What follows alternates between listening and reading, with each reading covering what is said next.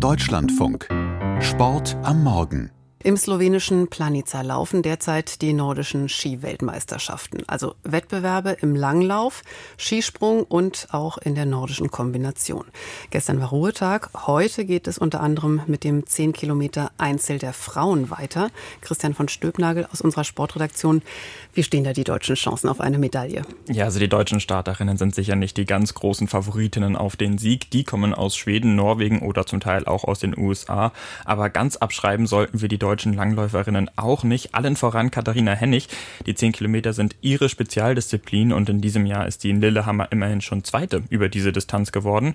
Bei dieser WM wird das 10 Kilometer Rennen in der Skating-Technik ausgetragen und dass Katharina Hennig da stark ist, das haben wir schon am Wochenende gesehen im Skiathlon, wo ja zur Hälfte in der klassischen Variante und zur anderen Hälfte im Skating gefahren wird. Da hat sie auf den letzten Kilometern sich fast noch auf die Medaillenränge geschoben und einen starken Schlussspurt hingelegt und ist am Ende nur knapp Vierte geworden.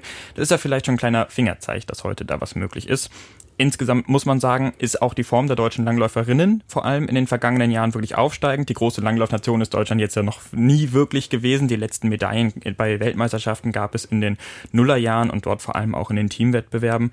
Aber mittlerweile können die deutschen Fahrerinnen durchaus vorne reinfahren. Das haben wir ja unter anderem letztes Jahr bei den Olympischen Spielen in Peking gesehen, wo Viktoria Karl und eben Katharina Hennig sensationell die Goldmedaille im Teamsprint geholt haben. Und dann gab es auch noch die Silbermedaille über die 4,5 4x5 Kilometer Staffel. Und beides Mal war Katharina Hennig eben dabei. Und in diesem Winter hat Katharina Hennig neben dem zweiten Platz über die 10 Kilometer in Lillehammer auch eine Etappe der Tour de Ski gewonnen.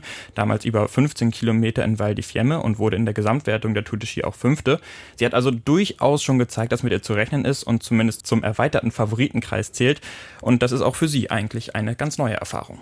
Mit den Leistungen letztes Jahr bei Olympia und auch den Leistungen, die ich bisher gebracht habe dieses Jahr, ist es wieder ein neuer Step zum Lernen, um mit einer gewissen Drucksituation umzugehen. Das gebe ich ganz offen zu. Aber der Mensch wächst mit seinen Aufgaben und wir werden sehen, wie ich damit umgehen kann. Ja, genau, das werden wir dann heute Mittag sehen. 12.30 Uhr geht es in Planica los. Und jetzt fehlen bei der WM ja in fast jeder Sportart die Athletinnen und Athleten aus Belarus und Russland. Welche Rolle spielt es? Ja, Russland gilt ja gemeinhin eigentlich schon als eine sehr große Langlaufnation. Weniger bei den Frauen als vor allem bei den Männern. Da hat ja Alexander Bolschunow in den vergangenen Jahren den starken Norwegern wirklich häufig Paroli geboten. Von daher merkt man das bei dieser Weltmeisterschaft natürlich schon, dass die Sportlerinnen und Sportler aus Russland nicht am Start sind. Für das deutsche Team ist es aber trotzdem die richtige Entscheidung. Katharina Hennig hat heute jetzt zum Beispiel Beispiel noch einmal gesagt, ähm, dass die Entscheidung oder der Plan des Internationalen Olympischen Komitees, russische Sportler unter neutraler Flagge wieder zurück in die Wettkämpfe zu holen, keine gute Idee ist. Sie sagt zwar, ja, das sind auch Sportler und die gehen auch eigentlich nur ihrer Leidenschaft nach, wenn sie Sport treiben und sie müssten derzeit für die Fehler ihrer Staatschefs büßen, aber an der Kriegssituation in der Ukraine habe sich im vergangenen Jahr eben nichts geändert und solange das der Fall ist, sagt sie, ist es richtig, russische Sportler weiter auszuschließen. Und jetzt gehen wir noch mal rüber zum Fußball. Da wurde gestern Abend ja eine Trophäe übergeben, nämlich für den laut Weltverband FIFA besten Spieler des Jahres. Ein gewisser Lionel Messi galt vielen als Favorit. Ist das auch geworden? Ja, und äh, das ist wirklich alles andere als eine Überraschung gewesen, denn immerhin ist Messi Kapitän der argentinischen Nationalmannschaft. Die haben ja relativ souverän die Weltmeisterschaft im vergangenen Jahr gewonnen und trotz seiner mittlerweile 35 Jahre hat er laut vieler Expertenmeinungen das beste Turnier seiner Karriere gespielt. Und ähm, insgesamt haben die Argentinier auch stark abgeräumt. Zum Beispiel ist auch der beste Torhüter laut FIFA ähm, bei, ähm, aus Argentinien gekommen und zwar war das Emilio Martinez. Und auch der Trainer der Nationalmannschaft, Lionel Scaloni, wurde zum besten Trainer gewählt.